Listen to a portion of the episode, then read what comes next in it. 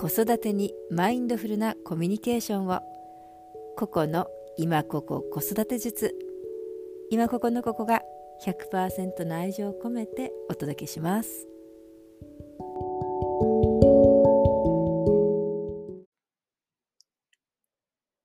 はい皆さん子育ていかがでしょうか？まあいい時もあればそうじゃない時もねありますよね。イライラしたりとかまあ年末に向かってくると、なんだかせわしなく感じてしまうかもしれませんけれども、えー、今月はですね、ニーズ探しをしようというタイトルで紙面の方もお届けしています。ぜひ、えー、小学館の月刊誌幼稚園も手に取ってみてくださいね。ニーズ探しってどういうことなんでしょうか？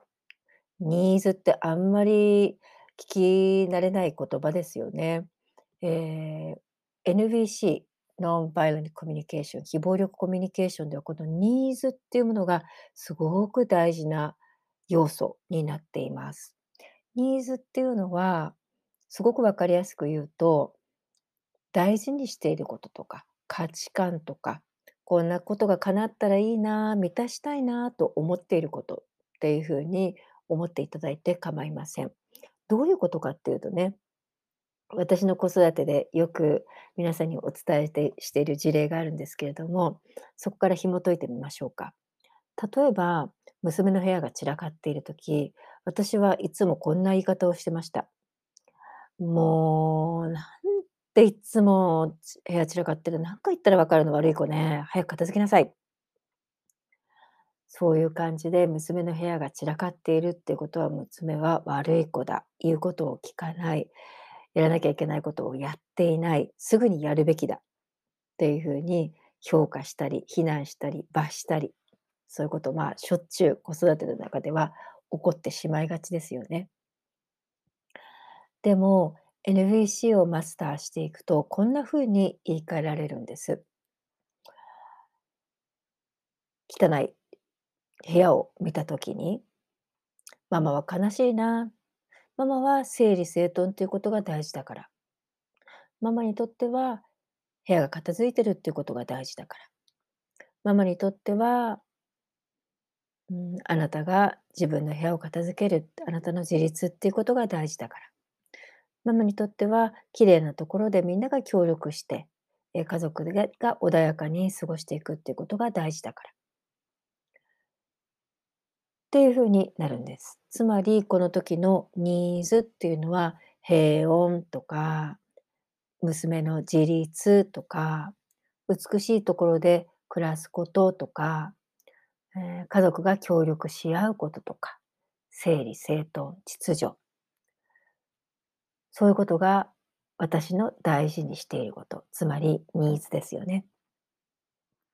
とかく私たちは何か自分の思い通りにいかないことがあったりすると、ついつい人のせいにする。まあ、子育ての場合だったら、私のその娘の部屋が散らかっている時の例のように、あなたはダメな子だ。早くしなさい。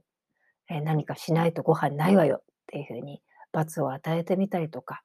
えー、罪悪感を植え付けて何とかしようと、えー、している。これ紙面でもね、犯人探しっていうふうに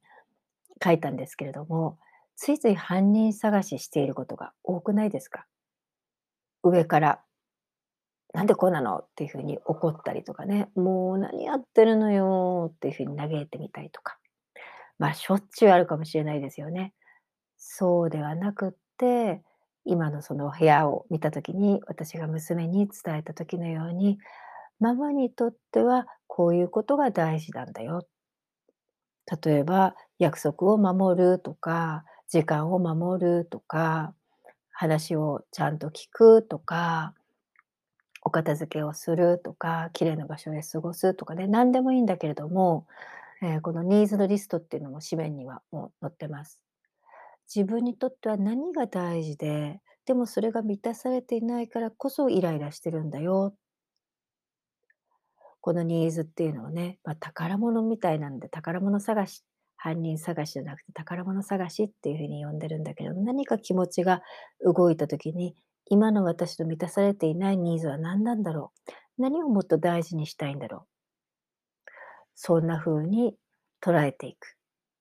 ていうのが、このニーズ探し。NVC の中でいうニーズ大事にすることっていうことなんですね。皆さんどうでしょうか？子育ての中でいろいろこう思い通りにいかないことたくさんもちろんありますよね。パートナーシップ、旦那さんや奥さんとの関係でも、ママ友との関係でも、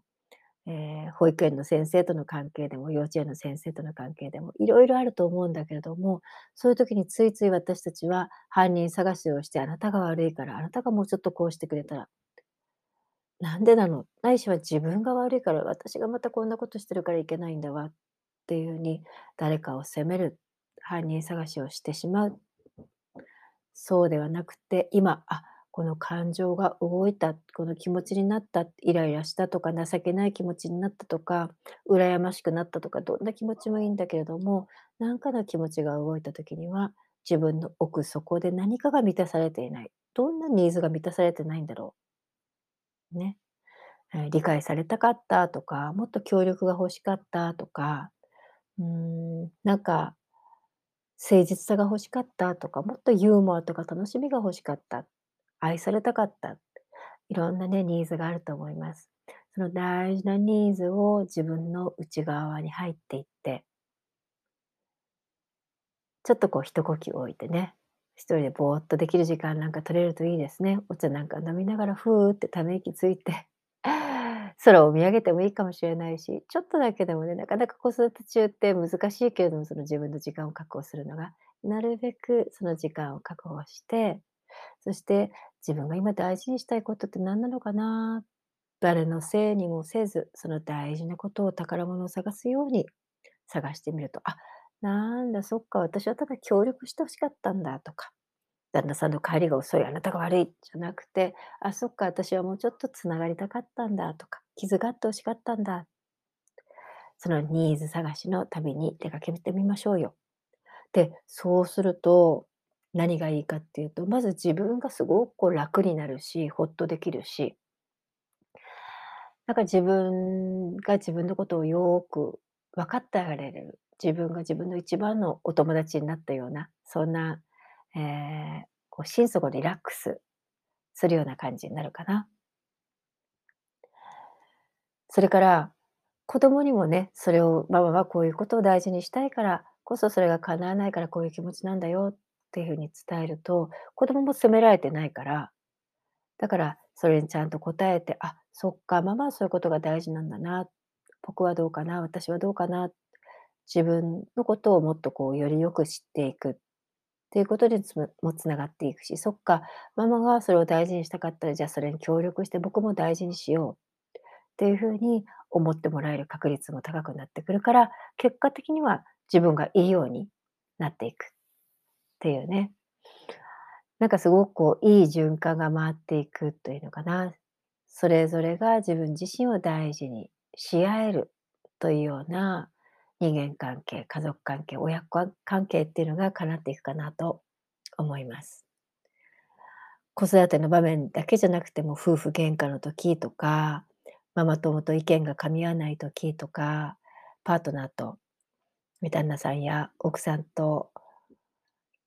なんかズレが出てきちゃった時とか、どうしても犯人探しをしてしまいがちなんだけれども、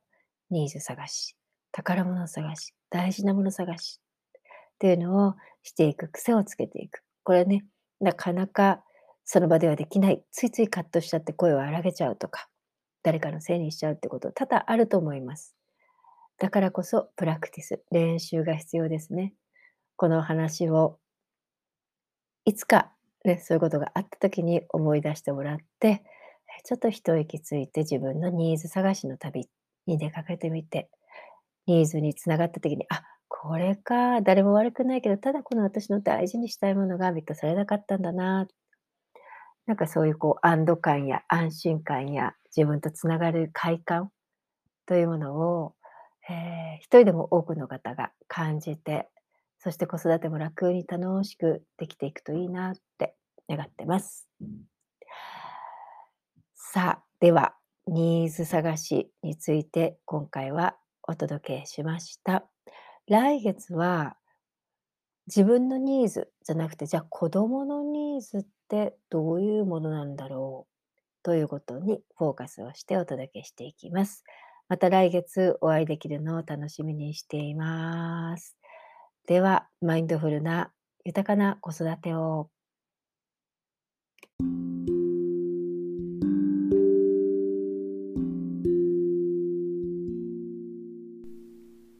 ここの今ここ子育て術この番組は小学館の月刊誌幼稚園の提供でお送りしました。次のエピソードもお楽しみに。